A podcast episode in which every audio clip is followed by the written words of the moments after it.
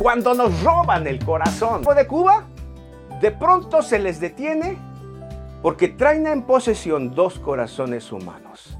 Sea tráfico de órganos o robo de corazones.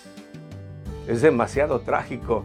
Inclusive en redes sociales circuló la nota bajo el título Aterrador y espeluznante.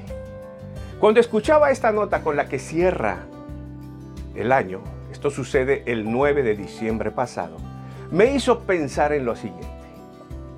¿Qué nos robó a nosotros el corazón en el año que terminó? ¿Qué me robó a mí el corazón? Te extiendo la pregunta a ti también. ¿Qué te robó el corazón en el año que terminó? En efecto, cuando hablamos de corazón nos referimos a esa parte sensible de nuestro cuerpo, a Continuará. la la pasión